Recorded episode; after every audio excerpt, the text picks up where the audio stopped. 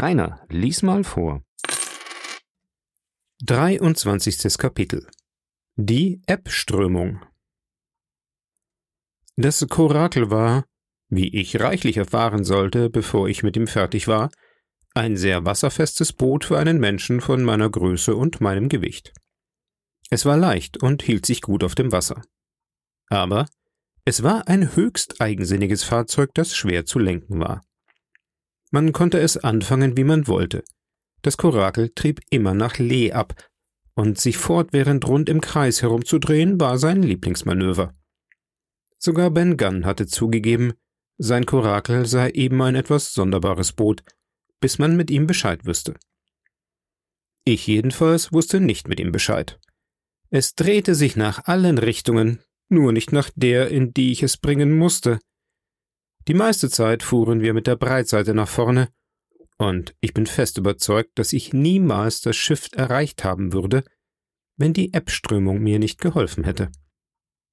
Zu meinem guten Glück brachte sie mich auf den rechten Weg, auf den ich mit allem meinen Paddeln nicht gekommen wäre, und auf einmal lag die Hispaniola mitten in meinem Kurs, so dass ich sie kaum verfehlen konnte.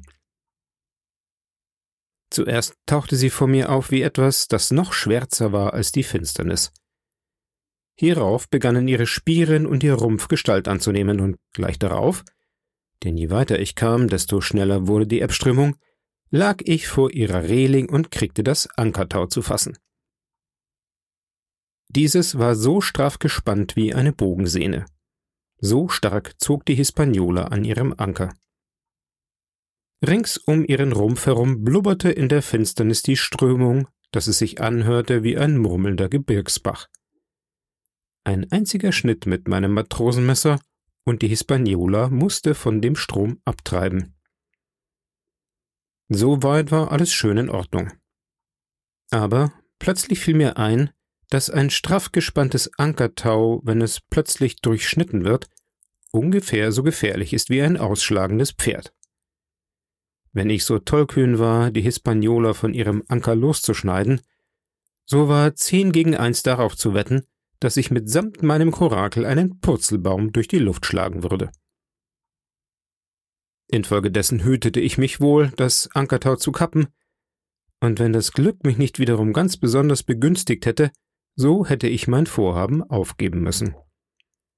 Aber der leichte Wind, der anfangs aus Süden und Südosten geweht hatte, schlug nach Anbruch der Nacht in einen Südwester um.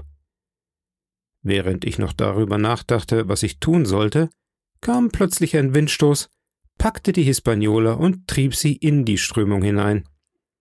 Zu meiner großen Freude fühlte ich das Kabel, das ich gepackt hielt, locker werden, und meine Hand tauchte für eine Sekunde in das Wasser ein.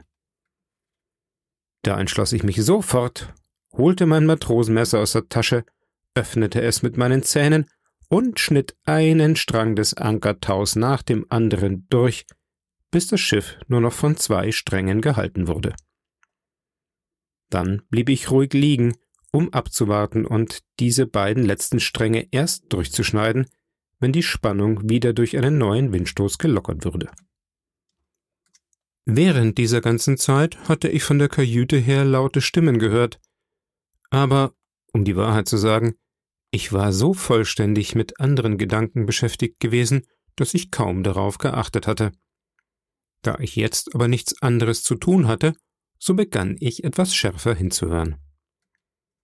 An der Stimme erkannte ich, dass der eine von den beiden Piraten der Schaluppmeister Israel Hans war, der früher Flints Kanonier gewesen war. Der andere war natürlich mein Freund mit der roten Nachtmütze.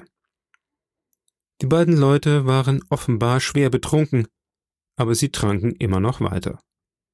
Denn während ich lauschte, öffnete einer von ihnen mit trunkenem Geschrei die Sternluke und warf etwas hinaus, ohne Zweifel eine leere Flasche.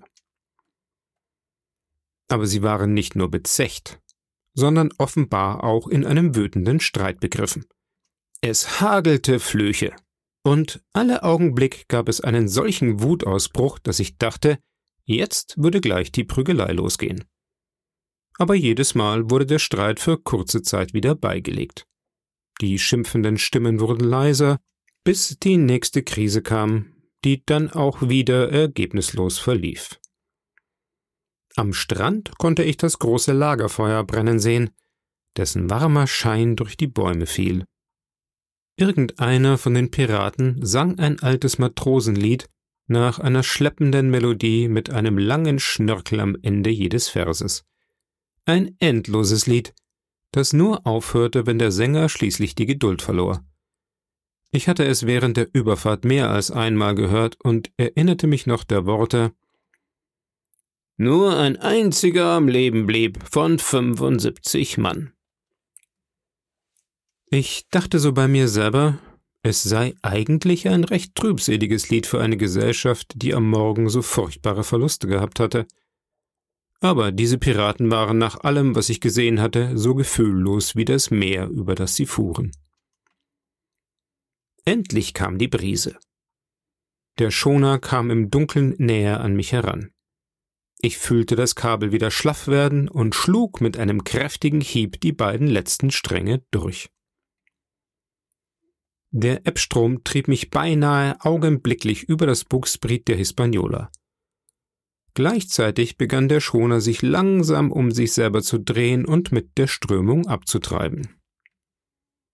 Ich paddelte wie ein Verzweifelter, denn ich erwartete jeden Augenblick, dass mein Boot kentern würde.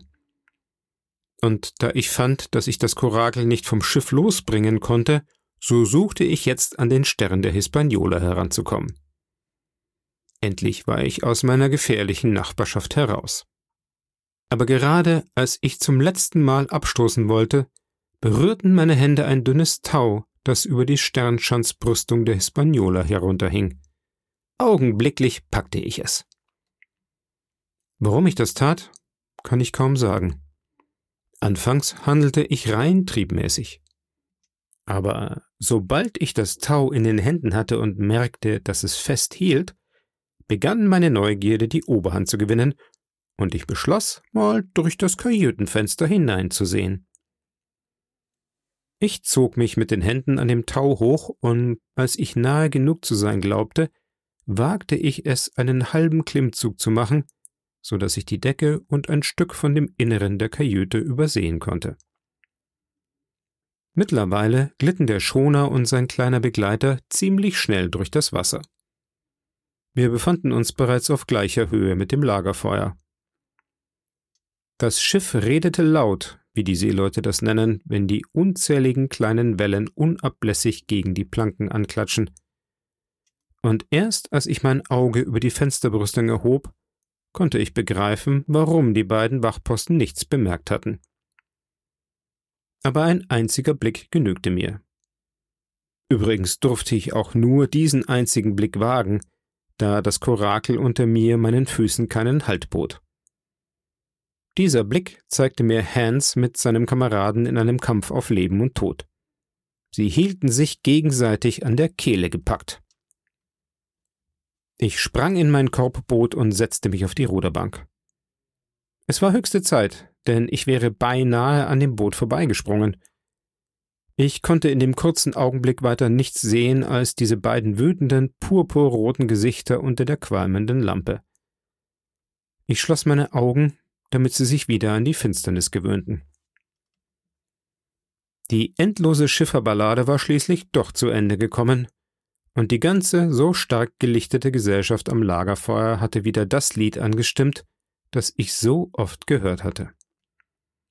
Fünfzehn Mann bei des toten Manns Kist. Joho, eine Buddel voll rum. Soff und der Teufel holten den Rest. Joho, und ne Buddel voll rum.